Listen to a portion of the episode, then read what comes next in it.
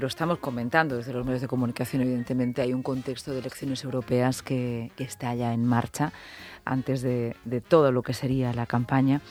Y nosotros en la región de Murcia eh, vamos a tener una candidata de origen regional, conocida ya en la política regional, y que se va a situar en un puesto eh, predominante y de altura de momento en la lista de Verde Seco. Ella es Elena Vidal. La saludamos. Buenas tardes, Elena. Buenas tardes, Lucía. Te hemos conocido por tu trayectoria en Verde Seco, en la región de Murcia. Eh, recordamos también que fuiste candidata en las pasadas elecciones ¿no? Eh, regionales por Verde Seco, que luego confluyó en, en una lista. Y te quería preguntar, en la lista europea, ¿en qué número vas? Pues en la lista de Verde Equo voy de número 2, siguiendo al cabeza de lista que es Flores Marcellesi. Flores Marcellesi además lo tuvimos la semana pasada con nosotros vía telefónica, evidentemente porque su ubicación está un tanto alejada de, la región. Habló con nosotros de, la ley que aprobó el Parlamento Europeo contra el ecopostureo que en el fondo es una ley de seguridad eh, para los eh, usuarios y consumidores, que las etiquetas que son verdes lo sean, que no lo parezcan, sino que, que, realmente lo sean. Él no nos dijo que teníamos una murciana de número, de número dos a las, a las europeas. Vértigo a la hora de, bueno, porque eh, si sacáis la suficiente votación y además en un distrito único como es el, la lista española, estarías en el Parlamento. Bueno, es como ya te dije, ¿no? Hace un año que era un reto entrar a la Asamblea Regional y esto pues es otro reto. Ahora sí que pues vengo con esa experiencia de haber estado en la Asamblea Regional, de haber hecho campaña anteriormente el año pasado, eh, también que estuve como candidata al Senado por sumar. Y, y, bueno, ese bagaje pues lo puedo aprovechar y, y utilizarlo para esta campaña europea que creo que es muy importante y que además creo que es fundamental conectar con la juventud, que participe en la campaña y que se sienta que la, la, las elecciones europeas son importantes para, para la gente joven. ¿Cómo te enteras que eres el número dos? ¿Quién te lo dice? ¿Quién te llama y te dice, Elena, ¿quieres ser el número dos para estar en la lista de las europeas? Es un puesto de salida. Bueno, pues en Verde Eco siempre la, la las listas las decidimos por primarias, ¿no?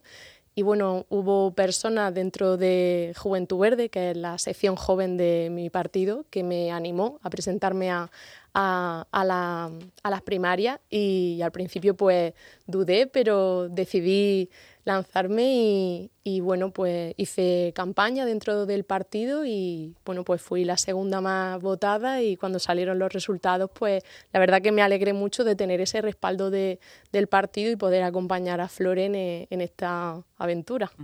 Número dos por eh, Verde Secuo al Parlamento Europeo. Eh, además, esta lista eh, previsiblemente, bueno, tendrá una confluencia con Sumar, porque al menos en el Parlamento sí que estáis, ¿no? No sé si habéis empezado ya esas negociaciones, si no, ¿cómo van?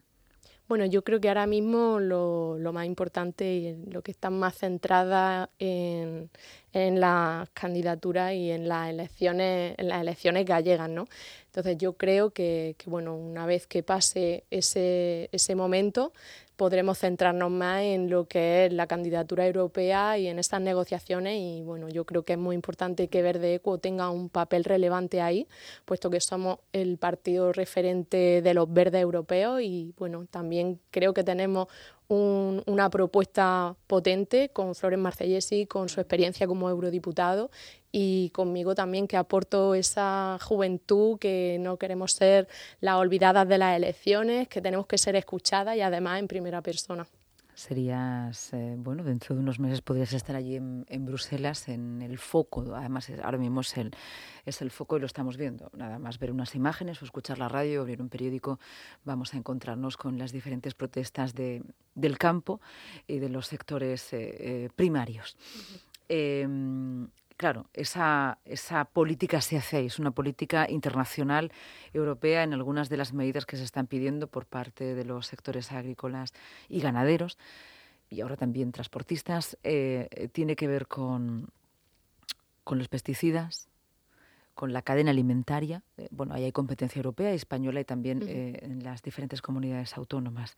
Y evidentemente con las cláusulas espejo y, qué pasa ¿no? con, la, con la procedencia de los alimentos y los requisitos que, se piden. Em, claro, tú eh, optas por la parte verde y podríamos pensar que hay una bifurcación entre las políticas verdes y las políticas agrarias. De hecho, en algunos eslóganes que hemos podido escuchar y leer, eh, condenan directamente en estas protestas de la plataforma 6F, que también, por cierto, dicho sea de paso, no estaban autorizadas por la delegación de gobierno y no forman parte de las primeras protestas del 21 de febrero. Coincidentes, eso sí, con algunas cláusulas en muchas ocasiones acusan eh, directamente y señalan a los partidos verdes de dejarles al margen, ¿no? de que haya una dicotomía entre las políticas verdes y las políticas agrarias. Bueno, yo creo que es muy importante que, tengamos claro que hay demandas del sector agrícola que son completamente justas y, vienen, vienen a cuento ¿no? en la situación en la que se encuentran ahora mismo. Hay que tener en cuenta que, al final sus demandas son pues, tener una vida digna en el campo y unas condiciones laborales justas y, eso ahora mismo pues, no, no se está dando. ¿no? Sí que hay que decir que hay una parte minoritaria, un sector que está aprovechando esta situación pues, para coger el altavoz y y hacer pues demagogia, eh, negar el cambio climático y, estar en contra de la Agenda 2030 y bueno, en esa, en esa línea pues no podemos estar de acuerdo, pero hay un sector mayoritario que lo que demanda son condiciones justas y dignas en el campo y ahí por supuesto estamos completamente alineadas.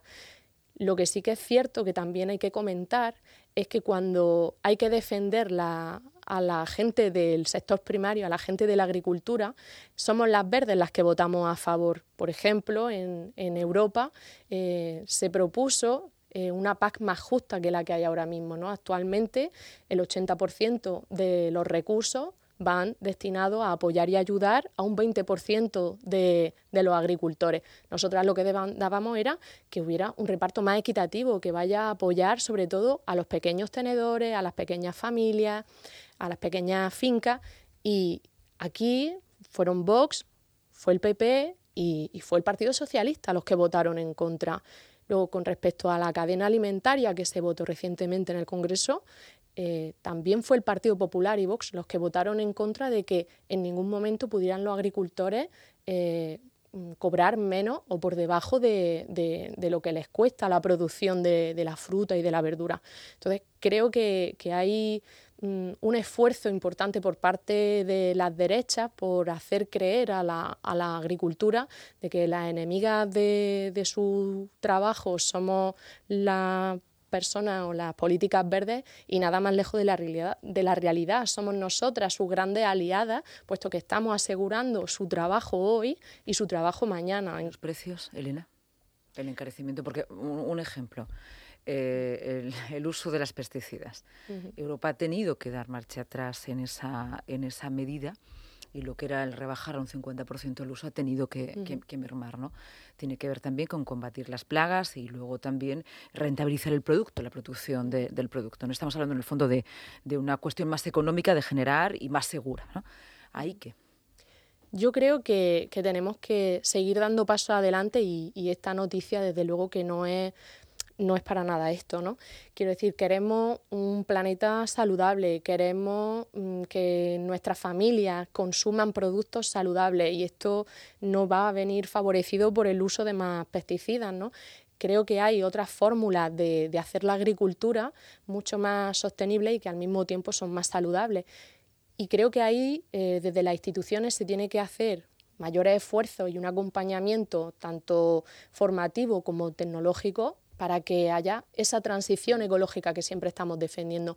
Las agricultoras, los agricultores no pueden cargar con el peso de la transición ecológica y ahí es donde yo creo que las instituciones fallan. Hace falta que ese esfuerzo se esté dando y quizá pues no se está dando. Y, no, y, cómo debería hacerse? Mediante, porque si no caes, quiero decir, son los principales actores ¿no? de, de, la transición ecológica. La administración, ¿quién debería? ¿Cómo? ¿Cómo, se desarrolla la, transición ecológica? Yo creo que ahí hace falta, por un lado, mayor coordinación entre todas las instituciones y desde, por ejemplo, los fondos Next Generation hace falta que, estén destinados y bien invertidos a, poder hacer esa transición agroecológica que tenga pues esa maquinaria, tenga esa, esa metodología mucho más mm, precisa, que utiliza mejor los recursos naturales, se adapta al medio, se adapta al ecosistema y todo esto también pues tiene que ver con, por ejemplo, formación, ¿no? También ayudar hacer ese cambio a los agricultores que han estado haciendo las cosas de otra manera toda la vida, ¿no? Y que ahora necesitan esa ayuda y ese apoyo las instituciones deben estar ahí, tanto en Europa como en, a nivel mm. estatal. Esto, dicho sea de paso, no estamos hablando de ningún tipo de programa político, sino que estamos hablando de tus convicciones, eh, a lo cual ha llevado a haber deseado constituarte en el número dos como candidata de los verdes a las elecciones europeas. Elena, si hacemos un poco de, historia, llegaste al, Parlamento regional en un momento que podríamos decir también de, convulsión política y ahora muy probablemente llegarás al Parlamento eh, Europeo si todos siguen según el curso que, bueno, y sobre todo en los puestos de salida en los que estás em, inserta, en un momento donde quizá se, no sea un viento de cara ¿no? para los partidos verdes por lo que estamos viendo, que todo esto es muy susceptible de cambiar. ¿no? Yo te quería preguntar, bueno, pues precisamente por eso, ¿no? por, por hacer de la necesidad virtud o cómo te encuentras personalmente, si consideras que llegas también siempre unos momentos un poco, eh, no sé, eh, arduos. Sí, bueno, yo creo que la experiencia del año pasado pues me da ese bagaje y esa preparación para afrontar también las dificultades. Y, yo creo que, como dice, eh, estamos ante la oportunidad de demostrarle de verdad al sector primario que somos sus aliadas, que estamos a su lado y que queremos un sector primario que, cuente con una calidad de vida, que cuente con nosotras y que en el futuro pues sigan pudiendo desarrollar esa actividad de manera pues sostenible y ecológica. Pues Elena, muchas gracias. hemos conocido la número dos. Muchas gracias por invitarme. Es el primer nombre que conozco en la región de Murcia de momento en una candidatura europea. A ver si nos dicen algo más y así sabes quiénes son tus homólogos o homólogas. ¿Los conoces o no? De momento no, pero espero que haya más personas de la región de Murcia, especialmente del espacio progresista, porque hace falta que estemos muchas en Europa. Muchas gracias y suerte. Muchas gracias. Seguimos.